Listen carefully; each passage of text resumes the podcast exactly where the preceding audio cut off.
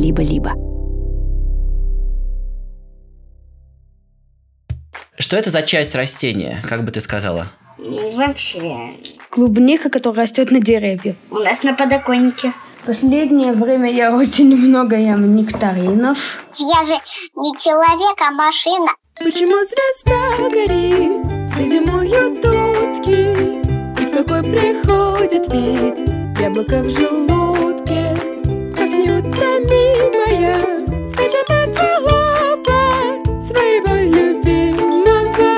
слушай землекопа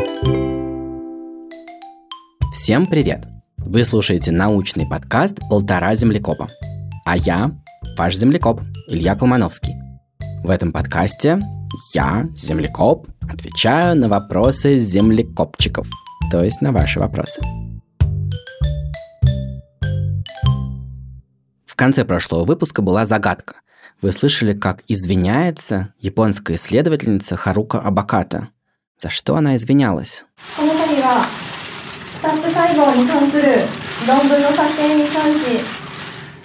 Ну, я рассказывал, что сначала она заявила на весь мир, что она научилась прямо в пробирке выращивать новые сердца и новые мозги. И это было бы отлично. Представляете, как здорово иметь органы на запчасти для того, чтобы заменять органы, которые у нас испортились. Но все это оказалось фейком. Она нарушила все правила, которые мы обсуждали в прошлом выпуске. Сначала она нарушила правила проведения исследований, она плохо проверила свои результаты, Потом она нарушила правила того, как нельзя поступать нехорошо, и она подделала результаты и подделала картинки. И ее поймали на этом, и про это узнал весь мир. Ладно, давайте поговорим о чем-нибудь приятном. Это же подкаст про то, как устроен мир вокруг, а мир вокруг полон самых настоящих чудес. Например, этот мир очень разноцветный. И об этом будет сегодняшний выпуск. Меня зовут Мирон, мне пять лет. Я живу в Москве. Мой вопрос.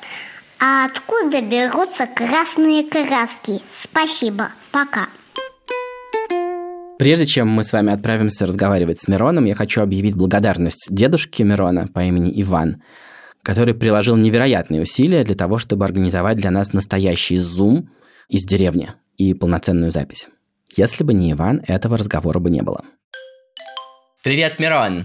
Привет, Илья. Очень приятно познакомиться.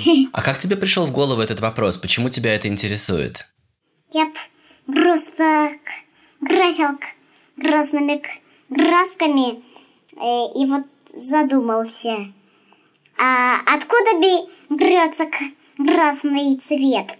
Красные краски такие, да? Э, прекрасные. Здорово. Какой твой цвет самый любимый, кстати, я хотел спросить? У меня два самых любимых цвета. Черный и белый. Черный и белый, вау. Да. Ага. А если про всякие разноцветные? Я бы тебя спросил, какой самый любимый разноцветный цвет? Ха, хороший вопрос. Смотря какой день. А, допустим, сегодня у нас четверг. Какой четверг твой любимый цвет? Синий. Синий. Какой красивый. А у тебя есть какая-нибудь синяя одежда? Э, синей одежды нет, но зато есть синие предметы. А может быть, у тебя есть самая любимая красная рубашечка? Или красная майка? Конечно. Да? На ней всякие там полосочки, еще что-то. Очень здорово. Ты знаешь, вообще люди всегда очень любили красить свою одежду. Но это было очень сложно и очень дорого, потому что было сложно и дорого найти нужные краски. Где действительно они берутся? Откуда их взять? Именно. И вот э, э, люди всегда искали, где бы найти подходящие красители. Я теперь тоже буду, как ты, говорить букву «Р». У тебя она очень здорово получается. Угу. Откуда у тебя такая буква «Р», кстати? К логопеду просто ходил. И я тоже ходил к логопеду, как раз когда я был как ты. Но мне не настолько, рас... не такая роскошная буква «Р». Мне прямо очень она нравится. Мне кажется, что у тебя самая лучшая буква «Р», которую я когда-либо слышал. Кстати, меня есть всякие режимы, я могу превращаться во всякие штуки, ведь я же не человек, а машина. Вот это да! Мы с тобой разговаривали 10 минут, и только теперь я понял, что я все это время разговаривал с машиной. Дорогая машина Мирон, включи, пожалуйста, режим сотрудничества. Сейчас надо только выбрать на моем визоре этот режим. На визоре? Ого. Сейчас нужно время. Вот, все. Отлично. Да. Ну давай вернемся к красителям. Бывают такие дни, когда ты надеваешь, наоборот, белую майку и отправляешься есть ягоды. Например, клубнику или малину. Да. И что может случиться, если ты в белой майке и ешь красные ягоды? Она может, ну, и испачкаться. Да, красными красками. Причем, может быть, даже не отстирается. И для нас это катастрофа, да. Мы, мы можем очень расстроиться, если это случится. Но если подумать, для кого-то это может быть большая удача. Если люди думают над тем, как покрасить белую ткань, они могут сообразить, что сок ягод, например, это отличный краситель. Потому что в ягодах есть всякие пигменты. И эти красные пигменты могут красить одежду, но, к сожалению, очень слабенько. Потом ее несколько раз постираешь, и они делаются бурыми, а потом почти серыми. Они быстро исчезают. В какой-то момент э, еще в древности заметили, что есть такие морские улитки. Их мясо окрашивается таким сиреневым цветом. Их поэтому называют багрянки. Это не очень точно, потому что багряный цвет, вот этот цвет крови, там такого цвета нету. Но все равно этот пигмент оказался очень стойким. И древние римляне использовали рабов для того, чтобы достать 30 тысяч таких улиток, чтобы покрасить 1 килограмм нитей. Это очень дорого и очень сложно так много улиток доставать. Но можно было, например, сделать какую-нибудь полосу. Но потом сделали потрясающее открытие. В Мексике жили такие индейцы, ацтеки. И они заметили, что на кактусах бывают такие вредители, похожие на какую-то белую плесень. Ну, на самом деле, это такие очень странные насекомые. Паразиты, которые присасываются к кактусу и высасывают из него сок. И они белые, но если растереть их между пальцами, пальцы окрашиваются в ярко-ярко красный цвет, и он оказался очень стойким. Когда испанцы завоевали Мексику, они захватили этот секрет, и на 200 лет они стали королями красного цвета во всем мире. Во всем мире, если ты хотел покрасить одежду в красный цвет, тебе надо было бы заплатить испанцам. Но это могли позволить себе только очень богатые люди. А потом произошла потрясающая вещь. И сейчас мы уже будем заканчивать. Это произошло 150 лет назад. Один молодой человек понял, что он может брать такие молекулы, которые остались при переработке нефти. Делать из них любые красители, любого цвета. И это будет стоить одинаково дешево. Раньше красный стоил дороже, чем какой-нибудь желтый, потому что для красного нужны были вот эти насекомые из Мексики. Я забыл сказать, что тот краситель назывался кошениль. А потом, когда этот молодой человек сделал свое изобретение, казалось, что нам не важно, какой цвет мы хотим сделать, любой цвет стоит одинаково дешево. Так появились синтетические пигменты, синтетические красители, которыми мы можем окрашивать ткани сегодня. И ими же окрашиваются и краски, и пластилин. Окей? Да, только, пожалуйста, скажи, а как выглядят морские улитки? Просто у меня есть такая машина, которая плавает в воде и ищет всякие штуки. О, здорово. Я пришлю дедушке, как выглядят багрянки. Обязательно. Посмотрите вместе с ним. Их надо искать в море. Да, Прекрасно. Я был очень рад с тобой познакомиться и звони нам еще. пока. Итак, вот это слово пигмент. Это слово из биологии, и ученые находят пигменты в разных клетках разных организмов. Они выполняют там разные работы, но кроме этого они, как правило, ярко окрашены. И вот, по сути, вы сейчас узнали, как красятся почти все вещи во все цвета, которые вы можете себе представить. Сегодня мы это делаем при помощи синтетических искусственных красителей. Но это как-то не очень интересно, потому что получается, что это уже разгадка. Давайте вернемся к чему-то более простому, к цвету, который мы видим больше всего вокруг, к зеленому цвету растений. Мне пришел вот такой вопрос. Здравствуйте, меня зовут Маша, мне 9 лет. Я живу в Ростовской области, в городе Азове. Я бы хотела задать вопрос. Как из белого лука появляется зеленый? Действительно, как из незеленого появляется зеленое. Сейчас мы с Машей поговорим про один из главных пигментов на нашей планете. Привет, Маша, очень приятно. Ты меня узнала? Землекоп голый. Да, привет. А ты видела когда-нибудь, как из белого лука получается зеленый? Да. А где ты такое видела? У нас на подоконнике. Да? Да. Ты сама его выращиваешь? Не я, не сейчас. А ты его ешь? М-м. Слишком горький? Вообще. Окей. Маш, а как ты думаешь, вот эти зеленые стрелки, которые растут, которые все срезают и дальше в салат кладут, а эти стрелки, а что это такое? Что это за часть растения, как бы ты сказала? Эм, Не знаю даже. Это листья. Ты знаешь, это просто листья. Просто они такой необычной формы. И, конечно, как любые листья, они должны быть зелеными. Потому что это их работа. В них есть зеленый пигмент, который называется хлорофилл. Ты слышала когда-нибудь это слово? Ну, припоминает что-то типа Ты можешь такого. сказать вместе со мной хлорофилл? Хло- Хлорофилл. Это пигмент, это крошечные зеленые машинки, которые умеют превращать свет, воду и воздух в еду для нас. Это пигмент, который помогает растению строить свои части тела, выращивать зернышки для нас или картофелины. Такая штука, хлорофилл. И луковица тоже так устроена. Луковица живет под землей, и в ней есть запас воды и запас питательных веществ. И она умеет выращивать листья. Она дает им еду, чтобы они строились. И в этих листьях появляется хлорофилл, они делаются зелеными. А потом эти листья возвращают долг. Обратно отправлять питательные вещества в луковицу. И с каждым следующим годом луковица может быть больше и больше. И в следующем году ей будет легко, быстро вырастить большие зеленые листья. Понимаешь? Да. Ну хорошо, Маш, спасибо большое. Я был очень рад с тобой познакомиться. Хорошего дня. Спасибо. Пока-пока. Пока. Счастливо. Вот, хлорофилл. Важнейший пигмент на планете, который умеет фотосинтезировать. Помните, мы говорили, что такое фотосинтез, да? Это суперспособность растений, которые умеют из света, воды и воздуха строить свое тело, а заодно и всю еду для всей планеты.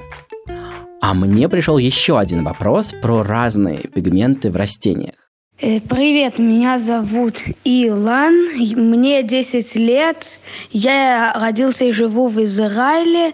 Почему фрукты и овощи разных цветов? Вот такой вопрос, и он прекрасно продолжает предыдущий разговор про хлорофилл. Так что скорее давайте звонить Илону. Привет. Привет. Илон, ты спрашивал, почему фрукты и овощи разных цветов. Да. Это очень интересный вопрос. А какие у тебя любимые фрукты и овощи? Давай поговорим про них. Есть манго. Манго. В последнее время я очень много ем нектаринов Ага. и дыня. Мгм, мгм. А, по-моему, все три примера, которые ты привел, у них цвет устроен так. Поначалу все, кого ты перечислил, зеленые. Они зеленые просто потому, что они растения, они сделаны из растений. Э, да, у них есть пигмент хлорофилл. Да. Ну, ты знаешь, что случается, когда хлорофилл разрушается? Я не знаю, ты был в странах, где осенью, когда холодно, листья меняют цвет? Ну да. Где ты был?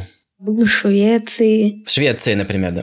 Да, там они падали, становились желтыми, оранжевыми, коричневыми. Точно. Что происходит? В них разрушается хлорофилл. И тогда мы видим, что на самом деле в листиках есть и другие пигменты. И вот эти красные, оранжевые. Это же происходит, когда поспевает, например, манго. Исходно оно зеленое, в нем есть хлорофилл, но потом, когда манго уже очень спелая, хлорофилл разрушается, и ты видишь другие цвета. Кстати, есть сорта манго, которые так и остаются зелеными. А внутри они очень вкусные и поспевшие, но в них очень крепкий хлорофилл, и он долго не разрушается. Например, огурцы мы едим не спелыми, и в них еще много зеленого, когда мы их едим. Но когда они поспевают, они делаются желтыми и горькими, и невкусными. Они так защищаются от млекопитающих, чтобы те зубами не раздавили семена. А бывают какие-нибудь э, очень яркие ягоды, которые только в начале зеленые, а потом делаются красными. Вот у меня сейчас ужасно интересный момент. Я живу сейчас в стране, которая называется Грузия. Угу. И тут растет много-много деревьев, на которых дико вкусные ягоды, называются шелковица. Или еще тута они называются. Я не знаю, ел ты такие ягоды когда-нибудь или нет? Ел в Израиле. В Израиле есть, да, шелковица? Да, много. Как ты ее называешь? Тут это э, клубника, которая растет на деревьях. О, как здорово. Если перевести на русском. А на иврите как еще раз? Тут это. Вот, здорово. И знаешь, я смотрю на это дерево, и оно мне больше всего напоминает табло вылетов самолета в аэропорте. Знаешь, там написано, этот рейс летит во столько-то, этот рейс летит во столько-то. И эти ягоды на дереве, какие-то еще совсем зеленые бледные, они полетят не скоро. Но те, которые сейчас ярко-ярко темно-красные, они скоро полетят далеко-далеко. Знаешь, куда они полетят? На землю. А, нет, на землю, э, знаешь, если они упадут на землю, это может случиться, но для них это плохой конец, потому что вообще-то они бы очень хотели полететь куда-нибудь далеко. Может, э, в рот к животным? Да, каким? Э, может, птицам, которые на деревьях? Конечно, у птиц очень хорошее цветное зрение. И когда они видят ярко-красный пигмент в ягоде, значит, она уже сладкая, и ее можно склевать, и в животе у этой птицы эта ягода полетит в одну сторону. А ягода, которая поспеет попозже, полетит в другую сторону. И таким способом эти ягоды, которые в разное время созревают, могут полететь в разные стороны. Если они все созреют одновременно, то прилетит стая птиц, съест эти ягоды, и они все полетят в одну и ту же сторону вместе с этой стаей. Получается, что при помощи пигментов ягоды программируют, куда они полетят. Представляешь? Да. Спасибо. Я был очень рад с тобой познакомиться. Звони нам еще. Пока. Вот такой прекрасный разговор. Давайте только еще раз быстро проговорю, что хлорофилл – это такой самый главный зеленый пигмент, его больше всего видно, но когда он разрушается, можно увидеть, что разные плоды или листья или другие части растений окрашены к тому же еще и другими пигментами. Это моя любимая тема. В природе множество разных прекрасных пигментов, и мы к ним еще вернемся. Мне приходит очень много вопросов. Так много, что все мои разговоры с землекопчиками просто не помещаются в выпуске подкаста. А между тем, среди них много просто чудесных. Поэтому я хотел вам рассказать, что у нашего подкаста есть бонусы, которые можно послушать по подписке либо-либо плюс, прямо в приложении Apple Podcasts или в закрытом телеграм-канале. Каждый бонус — это один вопрос землекопчика и мой ответ на него. Кроме того, по той же самой подписке вы можете слушать к тому же бонусные эпизоды «Голого землекопа», моего подкаста для взрослых, а также других подкастов студии «Либо-либо». Все ссылки мы оставили в описании этого эпизода. Новая загадка.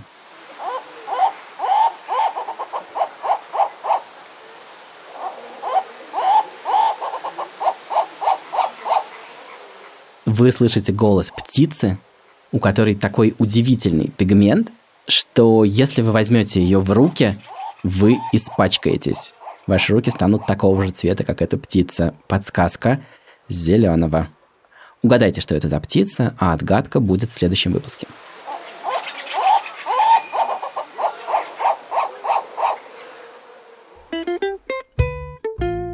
Это был уже одиннадцатый выпуск подкаста «Полтора землекопа».